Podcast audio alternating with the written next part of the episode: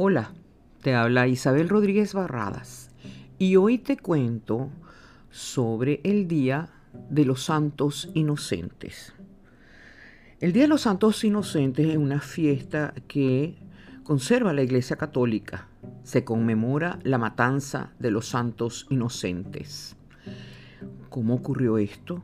Pues bien, con la venida de los Reyes Magos y su visita al rey Herodes, le hablan sobre el rey de Israel que ha nacido, que ellos han venido guiados por una estrella y que ellos van a adorarle. Herodes era un individuo sumamente celoso de su poder, de la jerarquía que él tenía. Y en todas partes se estaba viendo intrigas palaciegas. Él vio que aquel recién nacido o aquel bebé podía realmente ser un rival importante para su poder. Era el verdadero rey de los judíos cuando se le mencionaba, porque Herodes no era realmente judío. Él había llegado al poder impuesto por los romanos, pero además él era idomeneo. Él había llegado allí a través del matrimonio. Una esposa que él realmente quería mucho, porque Después que la mandó a matar, se sintió muy mal, pero la mandó a matar. Así como mandó a matar a sus hijos. De modo que él no era realmente una figura, vamos a decir, honorable en ese sentido. Le pide por favor a los reyes magos que a su regreso le indiquen dónde está el niño para él también visitarlo. Por supuesto, no iba a adorarlo, el propósito era matarlo, eliminar a aquella criatura que era su competencia. Es decir, podía ser su adversario y llegar a, francamente, descalificarlo en su poder.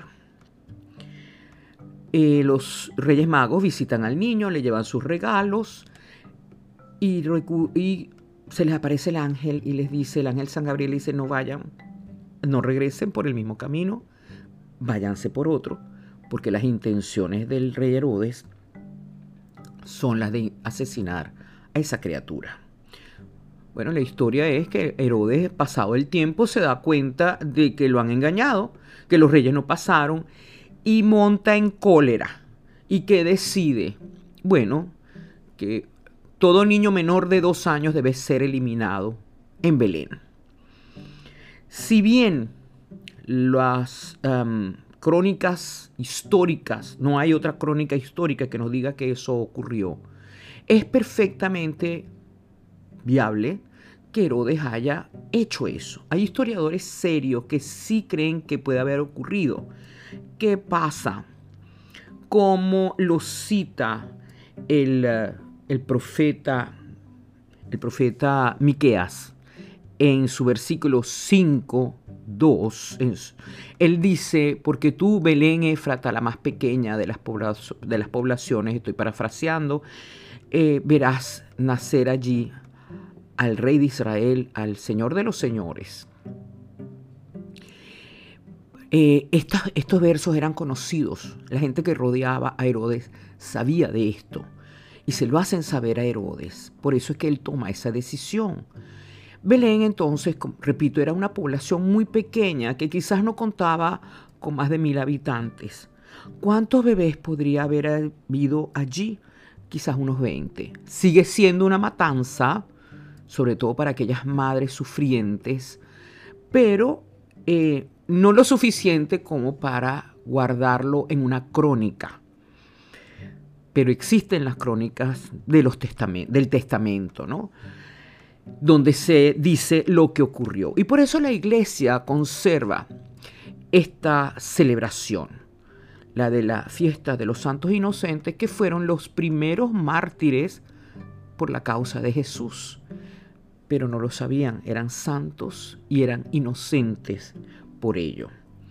Bien, eh, la, la fiesta se va a mantener se conmemora la muerte de los santos inocentes, porque eran santos, porque lo son, pero es cómo se transforma aquello en caer por inocente, caíste por inocente, inocente palomita. bueno, se juega con el significado de la palabra de inocente, con ingenuo, con que te puedo, me puedo burlar de ti. Y esta es una tradición de vieja data en la que la, la iglesia permitía a los monaguillos hacer una fiesta llamada la del obispillo, donde los muchachos se vestían con las trajes de la jerarquía eclesiástica para mofarse de ellos y mofarse de la liturgia. Y por supuesto esto era muy celebrado porque era jocoso. También va a ocurrir con la fiesta de los locos. Son tradiciones medievales que más tarde la, iglesia quiso eliminar por los excesos, porque todo, como todo podía llegar a excesos. Entonces la tradición se había impuesto ya. Y por eso en muchos de nuestros países en España, en muchos de nuestros países de habla hispana, se celebra el Día de los Inocentes con inocentadas que incluso avalan publicaciones serias como periódicos de amplia circulación, eh, se pasan noticias falsas, pero al final, caíste por inocente. En Venezuela la celebración de los santos inocentes es una fiesta muy particular porque se celebra a lo largo y ancho del país. Está, por ejemplo, en Monagas la fiesta del mono, el baile del mono, donde una persona vestida como un mono va bailando a lo largo de las calles y, se, y sigue como un trencito detrás de ella y danzan y brincan luego de haberse oficiado una misa. Se celebra también la fiesta de locas y locainas en diversas zonas del país, en las costas en las zonas andinas montañosas se celebra la fiesta de las locas y locainas, que es lo mismo, gente vestida de trajes de colores, donde entonces hacen danzas y al ritmo del baile van desfilando a lo largo de las calles. En Naiguatá se celebra el gobierno de las mujeres, donde se hace la inversión de los roles y de los papeles.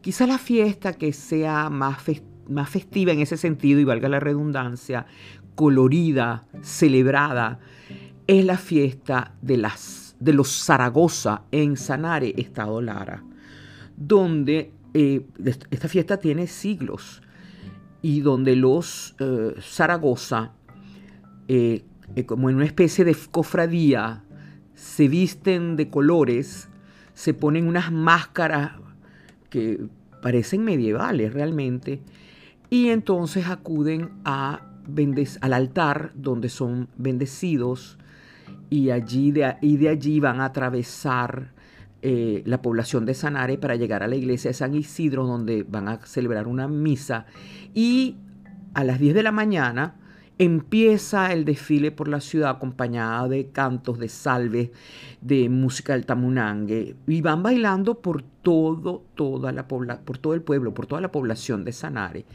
y son promeseros. Ellos han prometido hacer esto y las madres en esa tradición le entregan a los niños para que los bailen.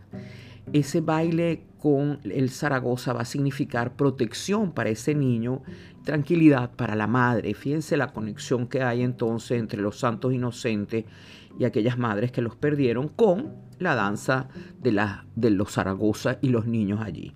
Por supuesto, hay, mucho, hay mucha danza, mucho aguardiente, eso es todo el día de 6 a 6 y mucho llanto de criaturas que no les gusta lo que le están haciendo. La fiesta termina con el encierro en casa de la, que es capitana de los Zaragozas y allí se reúnen, hacen una oración final y se despojan de sus vestiduras en privado. Ahí nadie tiene por qué saber quién es el que está bailando. De modo que la fiesta de los santos inocentes tiene manifestaciones muy, muy interesantes en nuestro país, en donde la fiesta va a trascender de lo que es la conmemoración religiosa y va a trascender también de lo trágico a lo festivo para celebrar la vida. Espero que les haya gustado y hasta una próxima oportunidad. Muchas gracias.